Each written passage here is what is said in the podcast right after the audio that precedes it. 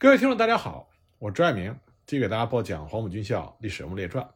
我们接着来讲，在国共彻底决裂之前，蒋介石心态上的变化。我们之前呢已经讲过关于国民党的理论家戴季陶的情况。戴季陶是蒋介石的挚友，他曾经倾向于共产主义和共产党，但很快呢，戴季陶就意识到，中国共产党和中国国民党之间不可避免的有领导权之争。所以很快，戴季陶就转向倾向于限共、防共，甚至于反共。在中山舰事件前夕呢，戴季陶就曾经给蒋介石发过一封长信，里面诉说了国民党两个中心、两重纪律、两重理论危害之可怕。戴季陶坚持，今日最能奋斗之青年，大多数皆为共产党；然而今日中国之需要，则为一个有力的国民党。既然共产党人也承认国民党的领导权，那他为什么不能牺牲其党籍，而成为一个纯粹的国民党，使国民党中不致同时有两个中心，从而除去一切党内纠纷呢？即使共产党人一时难以放弃其党籍，两党关系一时又难以改变，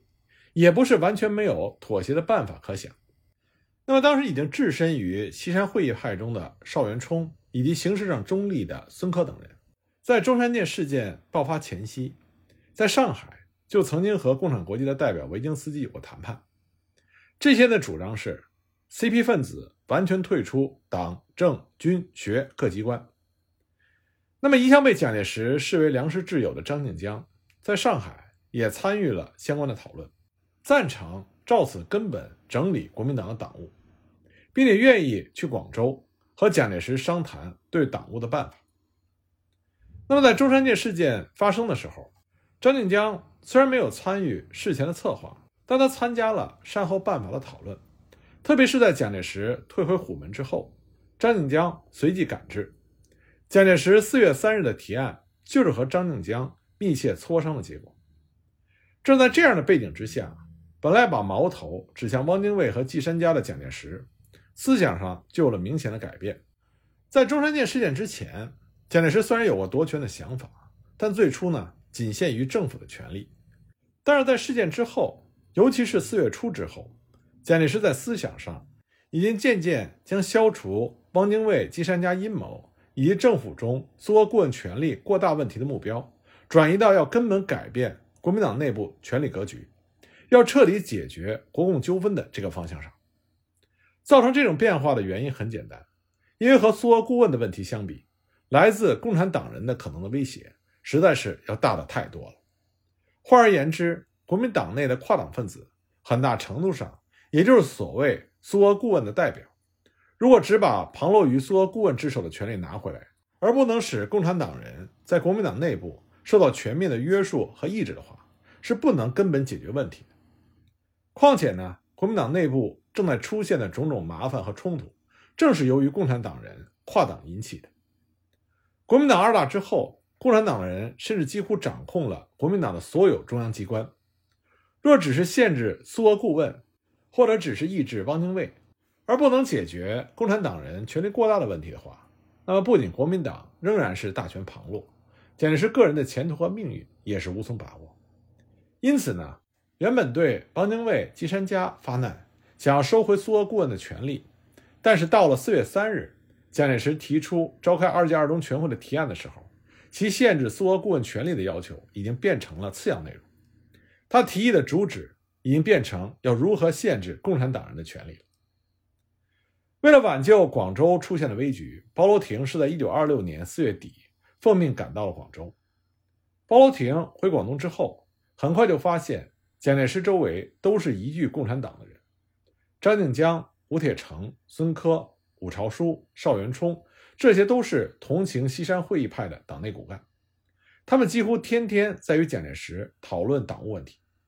在这种情况下，蒋介石就会日益坚决地想要提出整理党务的方案，来限制共产党人的权利。问题是，蒋介石并没有因此改变过去的革命态度和观念。汪精卫离去之后，没有任何人可以统御国民党。而且莫斯科方面也没有打倒蒋介石的意图。要想让国民党继续保持左倾的状态，这个时候在国民党内部是必须暂时借助于蒋介石不可的。因此，包罗廷就不得不反复的和蒋介石磋商，想要极力争取让蒋介石看到过分限制共产党的不利影响。那么这个时候的蒋介石呢，对于包罗廷的意思也并不是毫不理会。他曾经对包罗廷说：“问题的关键其实在于两党目前的这种合作形式。大党允许小党在党内活动，无异于自取灭亡。以两党的现状，共产党退出国民党最好。但是先总理的遗训是要联合各阶级，所以我也不敢主张违反总理的遗训进行分裂，所以只能提出一些限制性的规定。这属于无可奈何之举。”那么，因为包罗廷他相信不能没有蒋介石，而蒋介石呢也深信不能彻底的排斥共产党，双方最终还是达成了相当的妥协。这样呢，五月十五日，国民党二届二中全会正式召开，会议连续举行了七次，除了汪精卫请假之外，国共两党在广州的中央执行委员及候补执行委员基本上自始至终都参加会议。最引人注目的是，包括谭平山、毛泽东。林伯渠、恽代英、江浩等与会的共产党员，对于整理党务案所进行的讨论，基本上采取了相当合作的态度。关于成立两党联席会议以解决两党纠纷问题的提案，就是林伯渠与谭延闿、蒋介石等人联名提出的。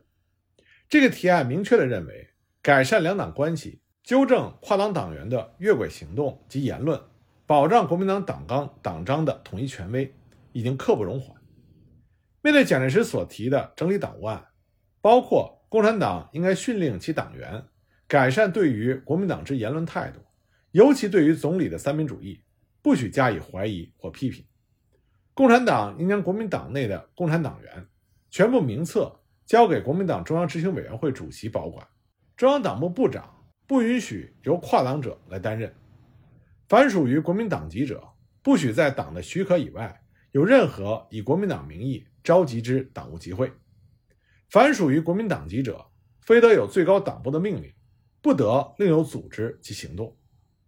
中国共产党及第三国际对于国民党内部共产分子所发之一切训令及策略，必须先交联席会议通过。国民党员未受准许脱离党籍以前，不得入其他党籍；如既脱离党籍而入共产党者，以后不得再入国民党。等等一系列的规定，共产党员这个时候并没有提出任何颠覆性的意见，其建议的修改多半只是文字上的修饰，即把太过批评跨党党员的条文修改的比较含蓄一点，和要求增加个别有利于保持平衡的条文而已。比如要求把条文中直接点名共产党员之处，通通改为凡他党党员加入本党者，要求取消跨党分子违背纪律这样的提法。改为两党党员妨碍两党合作之行动言论，同意共产党员不得担任国民党中央机关各部长，但要求规定可以充任国民党中央执行委员会的委员，只是人数不得超过三分之一，以及建议联席会议聘请第三国际的代表作为顾问等等。因此，我们可以看到，国民党二届二中全会虽然通过了严重限制共产党的所谓整理党外。但它远没有走向排斥和反对共产党的地步，甚至呢，二中全会的基调仍然是相当革命。根据当年的会议记录，较为中立的孙科，鉴于此前经常有所谓的国民党左右派之分，并因此引起了极大争议，曾经提出临时动议，为集中革命力量，免除内部纠纷起见，自此次整理党务案执行之后，本党党员在言论行动上不得再有左右派之分。但是呢，他的这个临时动议遭到了与会者几乎一致的否决。同样呢，五朝书李宗仁在会上提出扶助农工应有具体政策的规定，否则太过幼稚，容易造成误会。不过会议上也没有给予支持。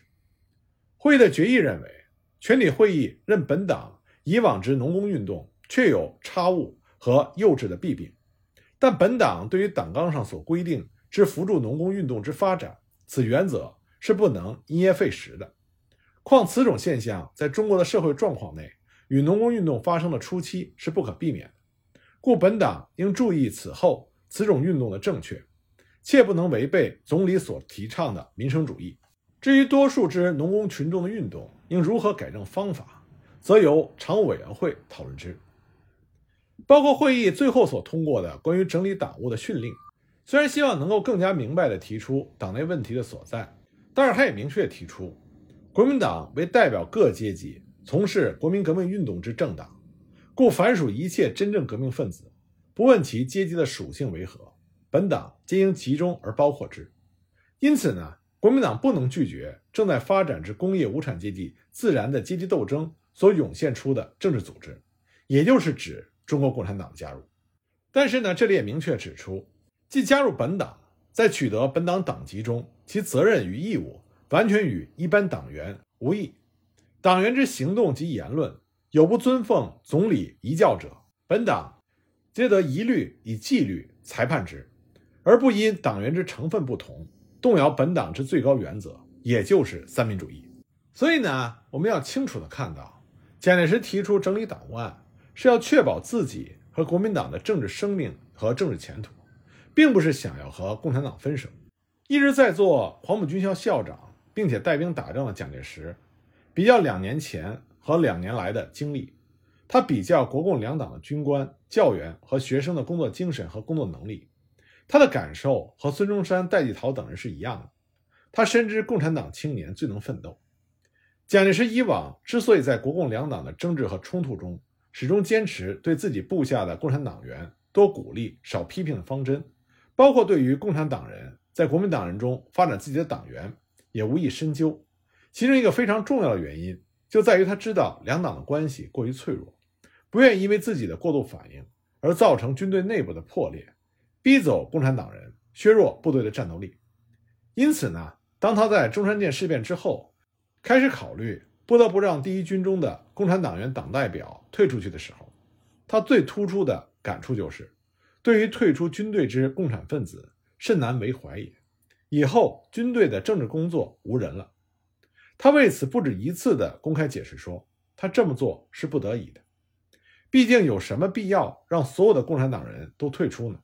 相反呢，在他看来，这些干部一大半在做黄埔军校学生的时候，都是最亲爱。最宝贵的，他们做党代表其实也很努力，对于革命工作是很能效力的，一个可以当十个用，并且是非常团结的，可以随时克服一切困难。但也正是因为如此，不让这些共产党员退出第一军威胁太大，而让他们退出第一军又会造成很大的损失。正是基于这样的一种心态，蒋介石虽然对视为自己看家本钱的第一军。不得不做出壮士断腕的态度断然处置，但他并不愿意看到两党关系的根本破裂，因为这意味着这些最能奋斗的青年可能因为不能参加他的军校而永远无法参加他的军队。他因此呢，还是反复的宣传他过去的观点，那就是国共两党应该在三民主义的基础上团结起来。他希望共产党员能够真正的明白，中国今天需要的首先是三民主义，然后才是共产主义。他在特意为退出第一军的党代表举行的宴会上，明确讲到，共产分子尽管信仰共产主义，而他的环境的需要一定是三民主义，所以一定要做三民主义工作才行。用蒋介石的原话来说，现在的中国革命情形有利于三民主义的，所以才必有利于共产主义。实行三民主义就是实行共产主义。也正因为如此。蒋介石仍然试图根本消除军队内部两党党员的冲突，所以呢，他取消了青年军人联合会和孙文主义学会，自己又出面组织了一个黄埔同学会，既请了孙文主义学会的干部，也请了青年军人联合会的干部来参加筹备和组织。他试图让这两派同学在自己权威的影响下不再相互对立。那么，在北伐开始之后。蒋介石更是重新启用了一批共产党员进入第一军参加军事工作，比如原第一军第三师第七团的党代表，黄埔一期最优秀的学生，青年军人联合会的负责人蒋先云，在被蒋介石指派为黄埔同学会筹备委员之后，更是特别被任命为蒋介石自己的侍从秘书，补充第五团的团长。原第一军教导师党代表包惠僧，本来呢在中山舰事变之后，改任黄埔军校。高级政治训练班政治主任教官，但很快又被指派为国民革命军总司令部国民党特别党部执行委员。原来第一军第一师第二团团长、党代表金佛庄，中山舰事变之后调任为黄埔军校第四期步兵军官第一团军事学主任、军校法规编审委员会委员长。可在北伐开始之后，又再次被任命为国民革命军总司令部参谋处副处长兼第三科科长。后来呢，又担任总司令部警卫团团长。第一军第一师第一团团长郭俊，北伐之后呢，也被再次任命为第一军第二师第六团的团长。原第一军第三师补充团的党代表王义长，北伐开始之后，又被任命为第一军政治部组织科长。原来黄埔军校调到二团辎重队长梁希谷，北伐之后也被任命为军校入伍生总队辎重教官。所以，就像这个时候简直是自己在日记里写到的一样，CP 分子退出了军队，如果永远不再加入进去，终会使军队减少许多革命的力量。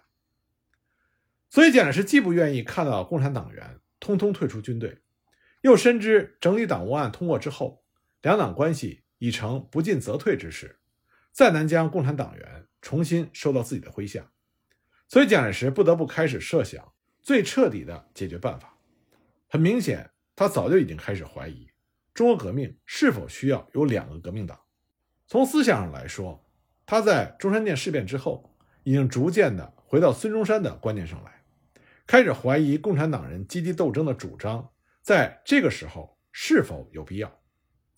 过去呢，蒋介石极力宣传国民革命，不仅要反帝反军阀，而且还要反对地主资本家和土豪劣绅，否则就不能完成革命。但随着时间的推移，他已经悄悄地改变了说法，再三说明国共两党的区别就在于他们所代表的阶级不同。中山舰事变的第二天，他就讲，国民革命是带有国际性的，革命党是整个的，不能分国界、省界，尤其是不能分阶级和派别，我们只可以分革命和不革命。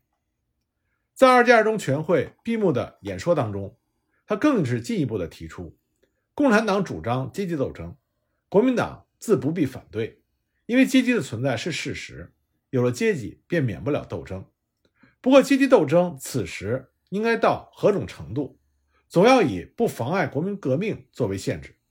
用蒋介石的话来说，当时的国民革命之所以不需要共产党，而需要国民党，根本就在于共产党只是代表了工农的大多数，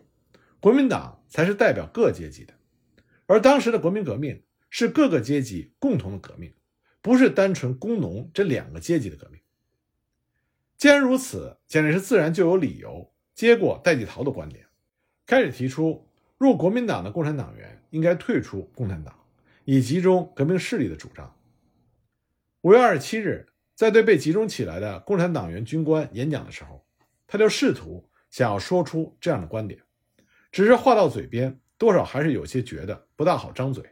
所以转而强调说：以前我们的军队是整个的，军校也是整个的，现在却要把整个的团体分裂开来，对共产党并没有损失，但对于国民党、对革命，特别是对黄埔军校，却是很大的损失，尤其是对我这个校长，那是几百个人的损失。但这实在是没有办法的事情，因为革命需要统一，如何使共产党员加入国民党，而又不致引起国民党员的怀疑？这实在是一个急需研究的问题。十天之后，蒋介石实在想不出一个既能留住那些能干的共产党员，